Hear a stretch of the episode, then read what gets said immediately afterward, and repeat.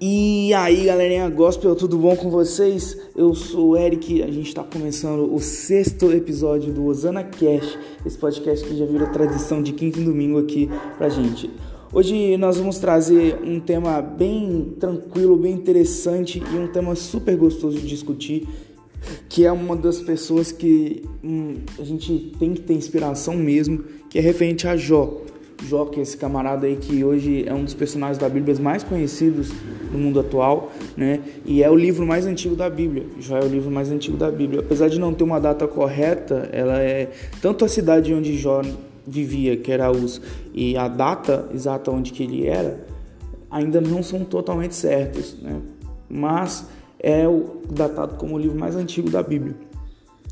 E antes de começar o tema em si, eu já vou pedindo no momento merchandising e agradecendo também vocês que acompanham, vocês que nos, que nos seguem no, no Instagram, que sempre estão lá colocando um tema, agradeço vocês demais.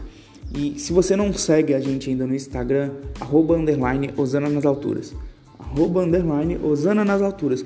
Vai lá no Instagram, segue a gente, a gente sempre posta enquetes lá para saber qual que é o tema próximo, o que, que vocês gostariam de ouvir. E outra, lá é o ponto onde você poderia estar nos dando crítica, falando através de mensagem direta se você não quiser colocar no post ou se você não importa colocar no post lá, falar sobre o capítulo, a gente sempre posta os episódios lá no tanto nos stories quanto em post mesmo, você vai lá, comenta o que, que você achou. É um ponto de comunicação entre a gente, tá bom? Então fiquem à vontade. Como eu disse, nós vamos ver sobre Jó e para começar, a gente tem que saber que Jó era um camarada extremamente rico. Era o cara mais rico do Oriente. Ele chegava a ter 7 mil cabeças de ovelhas, 3 mil camelos, 500 juntas de boi e 500 jumentos, além de ter muitos empregados, muitos servos. E a gente sabe que na época a pecuária era o point, né? Era pecuária e, e corte de metais.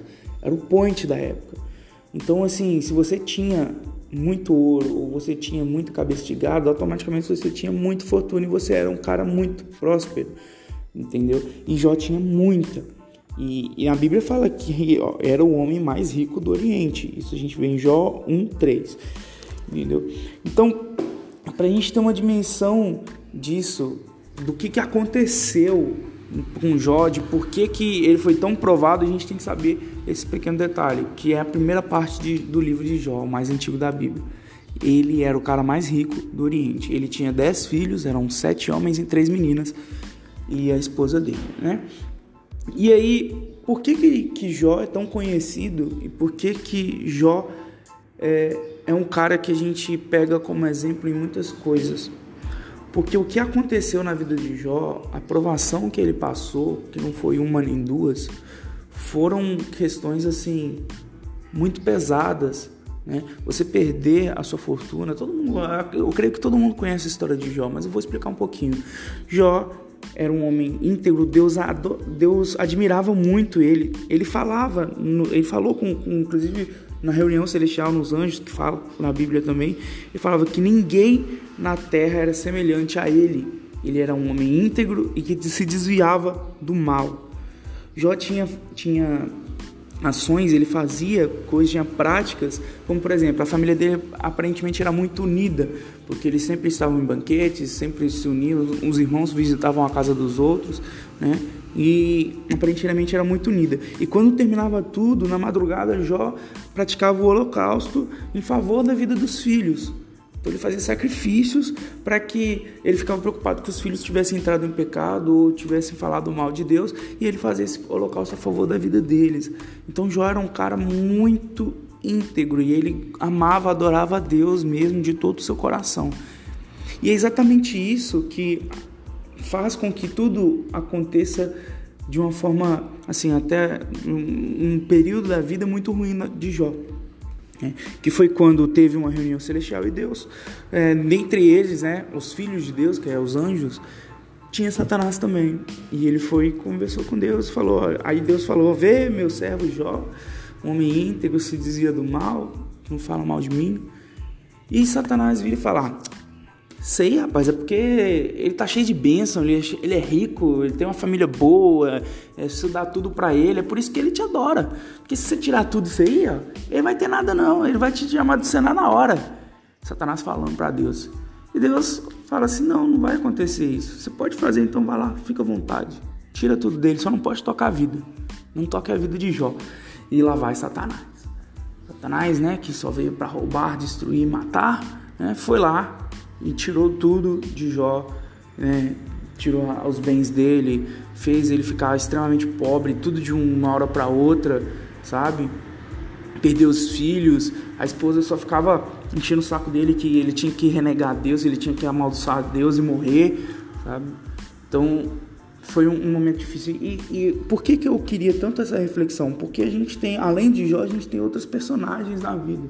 Né? A gente tem Deus e Satanás, claro, que são a parte de trazer tudo isso, mas tem a esposa de Jó, que era a mulher que falou para ele que quando ele estava ruim mesmo, olha, amaldiçoa, seu Deus morre.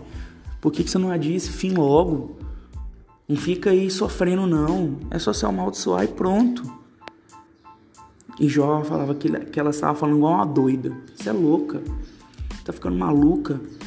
Deus me dá e Deus tira de mim. Por que, que, ele, por que, que a gente tem que exultar Ele quando Ele dá e quando Ele tira a gente tem que amaldiçoar? Não.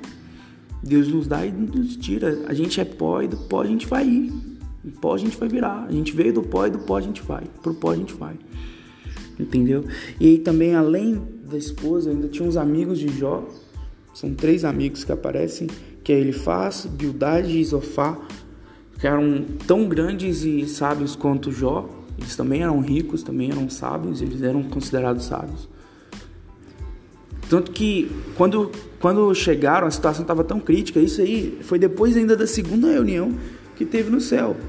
Quando Satanás voltou para Deus, falou: Ó, realmente, seu servo não te não amaldiçoou, não. Mas isso é porque ele está com vida. Se você tocar ele, machucar ele, ferir a carne e os ossos, ele com certeza vai te amaldiçoar. Entendeu? Satanás é, é ele é persistente. Ele quer falar que ele está certo, mas ele não está. E aí Deus falou, cara, vai lá então, toca ele, fere ele, só não tira a vida. E lá foi Satanás de novo. Tocou ele, ele ficou coberto de chagas, de feridas do, do, do cabeça ao solo dos pés. Fala na Bíblia. Com chagas. E a situação estava tão braba que quando os três amigos chegaram, de longe eles não reconheceram Jó. Então eles rasgaram as suas vestes, seus mantos e jogaram pó, terra na sua cabeça e ficaram sete dias e sete noites calados. Eles não falaram nada, de tanto que era o sofrimento que tinha ali naquele lugar. Eles viam o sofrimento que estava Jó. E é, durante muito tempo da minha vida, uns anos atrás, eu falava que Jó não falava nada, mas na verdade Jó uma, são longos versículos que ele fica falando que que ele amaldiçoou o dia da, da, do nascimento dele, mas nunca tocou em falar que Deus está errado. Ele sempre amaldiçoou ele, como se ele, ele estava coberto de culpa.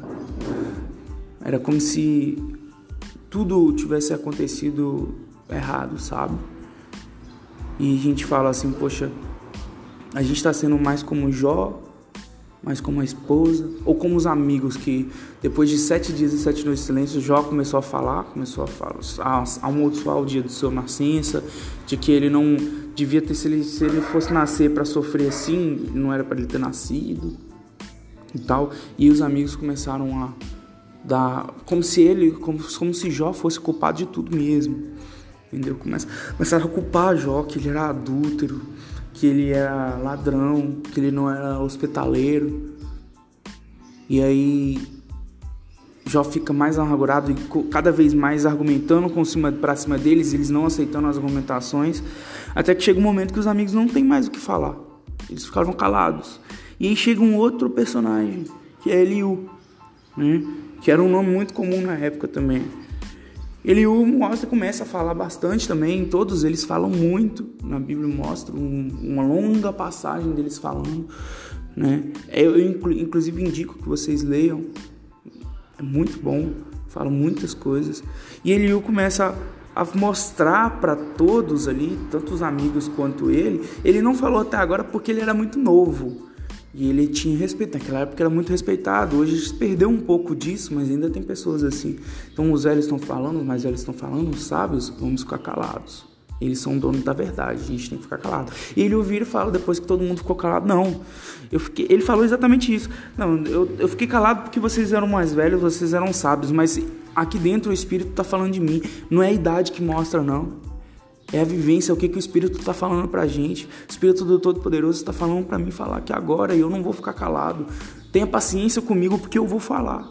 E ele começou a falar que nem tudo o que Deus faz a mente humana entende. Tem muitas coisas que Deus vai fazer nas nossas vidas que a gente não vai saber o porquê, mas tem propósito. Estava conversando com meu primo ontem sobre isso, ele falou que não concorda ele é um cara afastado da igreja, ele falando que não concorda de um cara bom, igual o Jó, por exemplo, um cara bom ter uma desgameira toda, igual a morte do meu avô. Meu, meu avô era uma pessoa boa, meu avô era uma pessoa com saúde, meu avô era uma pessoa que todo mundo amava. De uma hora para outra ele foi pro saco. Por que, que um bandido que, que faz só maldade tem, é próspero, ganha tudo e. E aí, por quê? Eu não, ele falou, eu não concordo com isso. E é difícil a gente falar, a gente concordar também. É muito difícil, mas tudo tem um propósito, cara. A gente, aqui a gente está de passagem. Nós estamos aqui de passagem. Bíblia, isso é bíblico. Entendeu? Nós estamos de passagem. Nós temos corpos emprestados aqui. Nosso lugar é na cidade dos céus. Nós somos cidadãos do céu. E aí, depois de Eliú falar tudo isso, Deus aparece no meio da tempestade, no meio de redemoinhos. Em determinadas versões da Bíblia fala que no meio de redemoinhos Deus apareceu e repreendeu os três irmãos, os três amigos e começou a falar com, com Jó. Brigar mesmo. Tipo assim, você acha que você sabe de tudo? E começou a fazer perguntas de criação, perguntas celestes, celestiais, perguntas sobre o mundo que um ser humano não conseguiria responder. E Jó entendeu que, nossa, maldito. Deixa eu passar aqui. É ao vivo é assim mesmo, gente.